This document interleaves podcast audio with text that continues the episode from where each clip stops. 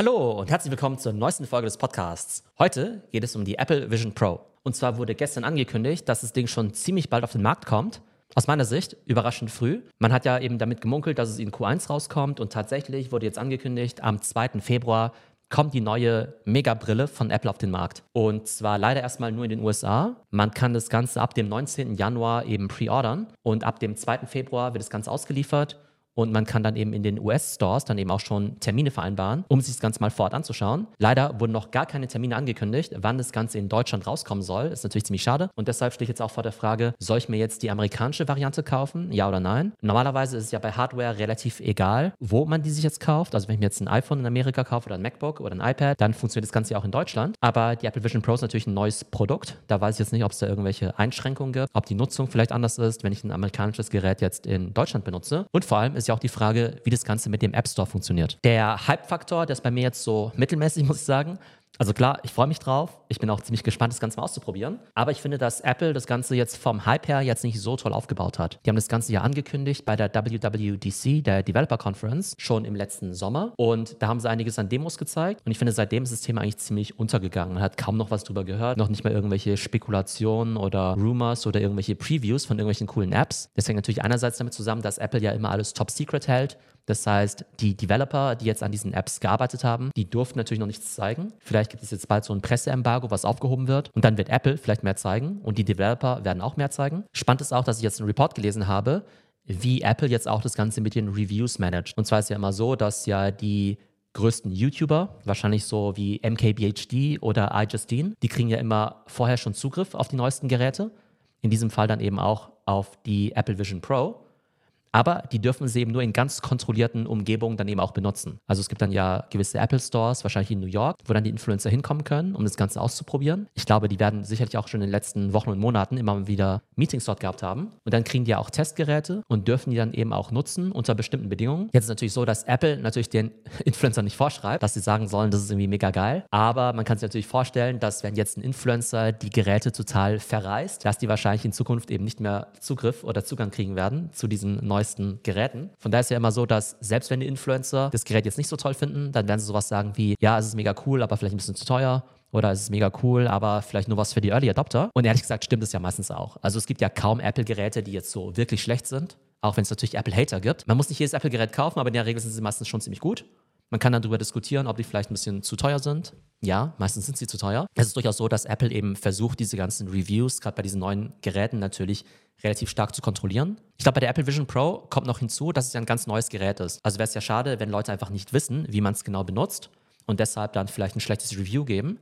Von daher kann ich mir vorstellen, dass Apple die Leute ziemlich eng bei der Hand halten wird, um denen dann eben zu zeigen, okay, so funktioniert es, so setzt ihr das Ding richtig auf, so installiert ihr dann eben auch die Apps und so benutzt ihr auch das Gerät. Aber eigentlich ist es bei Apple-Geräten ja so, dass die sehr leicht zu bedienen sind. Ne? Also, dass man das Ding aus der Verpackung rauszieht und dann eben ganz intuitiv schon weiß, was man tun soll. Ich bin ziemlich gespannt, wie es bei der Apple Vision Pro wird, denn in der Vergangenheit, wenn ich mit solchen Virtual Reality Headsets rumgespielt habe, wie jetzt zum Beispiel von Meta, die Meta Quest, oder auch damals diese Samsung Gear Virtual Reality die Geschichten, die fand ich ziemlich unintuitiv und das war sehr nervig. Man setzt diese Brille auf, man weiß dann so gar nicht genau, was man da tun soll. Man muss erstmal eine Software runterladen, dann ist das Ganze ziemlich schwer zu navigieren. Also bin ich mal ziemlich gespannt, wie Apple das Ganze lösen wird. Und ich bin mir sicher, die werden es gut lösen, weil sonst würden sie so ein Gerät nicht auf den Markt bringen. Aber es ist natürlich ein komplett neues User Interface, an das sich die Leute erstmal gewöhnen müssen. Und deshalb wird ja Apple auch diese ganzen Demos in ihren Stores anbieten, wo die Leute dann auch wirklich sehen können, wie das Ganze funktioniert und dann eben wahrscheinlich auch ziemlich viele Tutorials bekommen. Das erste Apple Vision Pro Announcement ist ja schon ziemlich lange her, deshalb weiß ich gar nicht mehr so genau, was man damit eigentlich alles so machen kann. Ich schaue jetzt mal parallel auf der Webseite nach. Also das Stichwort ist hier ja Spatial Computing, das heißt, sie nennen es nicht Virtual Reality, sie nennen es auch nicht unbedingt Augmented Reality oder Mixed Reality, sondern eben Spatial Computing. Und wenn man sich mal dieses Interface anschaut, auch von den Apps, dann setzt man sich ja die Brille auf und dann sieht man erstmal einen Homescreen, der einem ziemlich vertraut vorkommt. Also man sieht die typischen Apps, die es eben auch auf dem iPhone gibt, also Apple TV, Safari, Fotos. Und ich glaube, das Spannende ist, dass die Apple Vision Pro vielleicht einfach so eine neue Art von Monitor ist.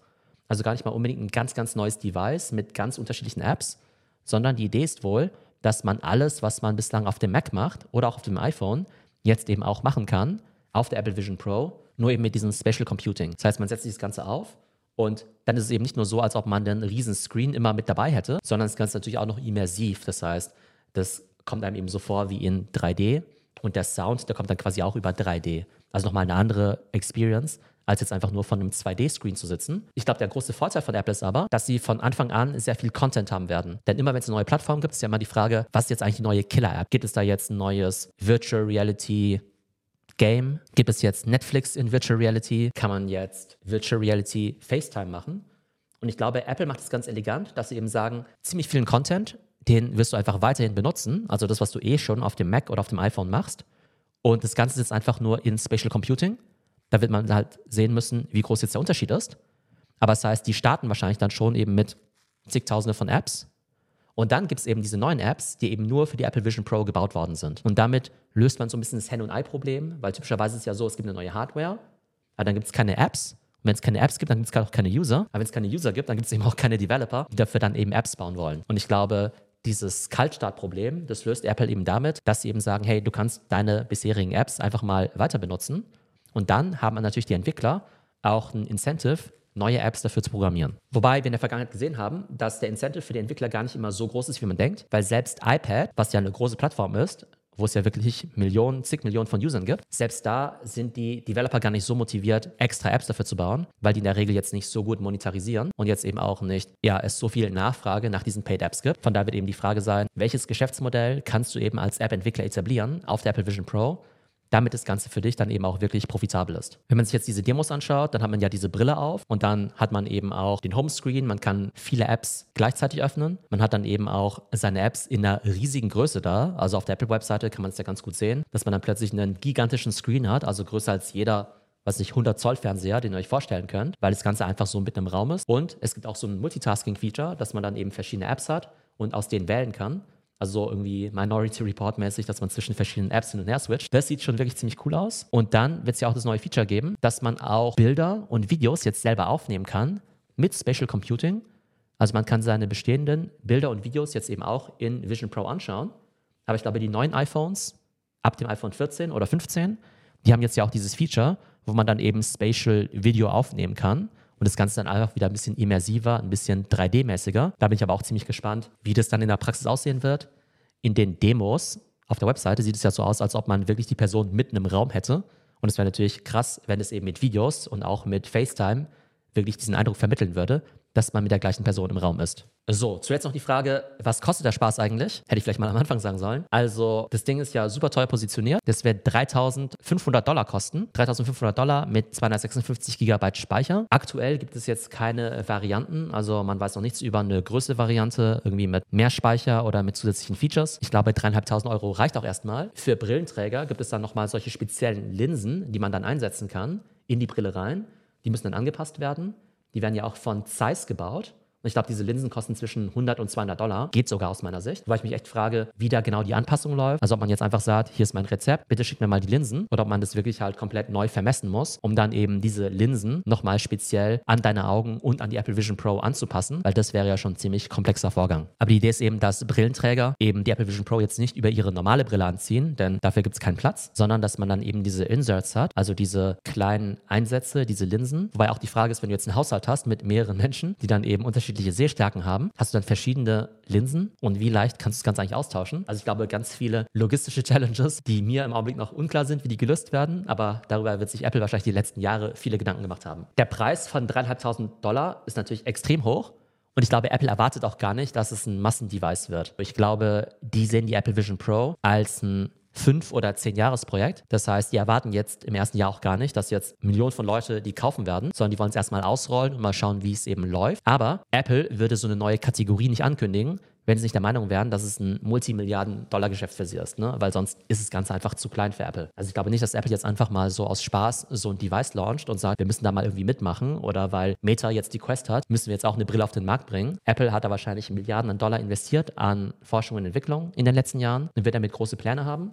Jetzt wird man einfach mal sehen müssen, wie das Ganze vom Markt angenommen wird. Das heißt, in der ersten Iteration wird das Ganze wahrscheinlich 3.500 Dollar kosten. Vielleicht geht das Ganze mal runter auf 2.500 Dollar, auf 2.000 Dollar. Dass jetzt eine Apple Vision Pro beziehungsweise eine Apple Vision ohne Pro auf den Markt kommt für 1.000 Dollar und damit so wirklich Massenware wird. Das kann ich in den nächsten zwei Jahren jetzt nicht unbedingt sehen. Ich denke, Apple wird es einfach als Premium-Device dann eben platzieren, wobei man ja auch sehen muss, so ein neues iPhone kostet ja auch schon 1000 Euro. Ne? So ein großes iPhone Pro Max mit viel Speicher kostet fast 2000 Euro. MacBooks kosten irgendwie zwischen 2000 und 5000 Euro. Von daher glaube ich, dass es viele Apple-Kunden geben wird, für die es jetzt kein so großes Problem ist oder nicht so ein großer Schock, jetzt 3500 Euro dafür auszugeben. Und ich denke auch, dass am Anfang viele Businesses das Ganze kaufen werden, viele Agenturen. Und da ist so eine Business-Ausgabe nochmal was anderes. Also werde ich mir die Apple Vision Pro kaufen?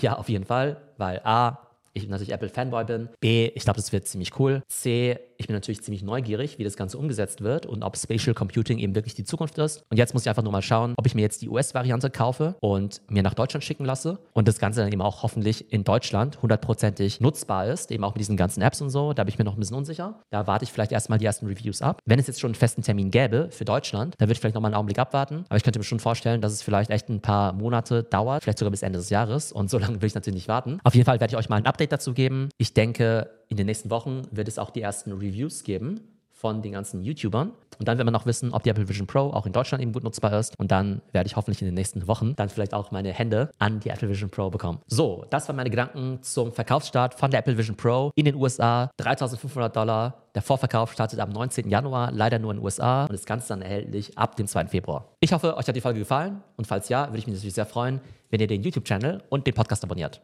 Bis zum nächsten Mal.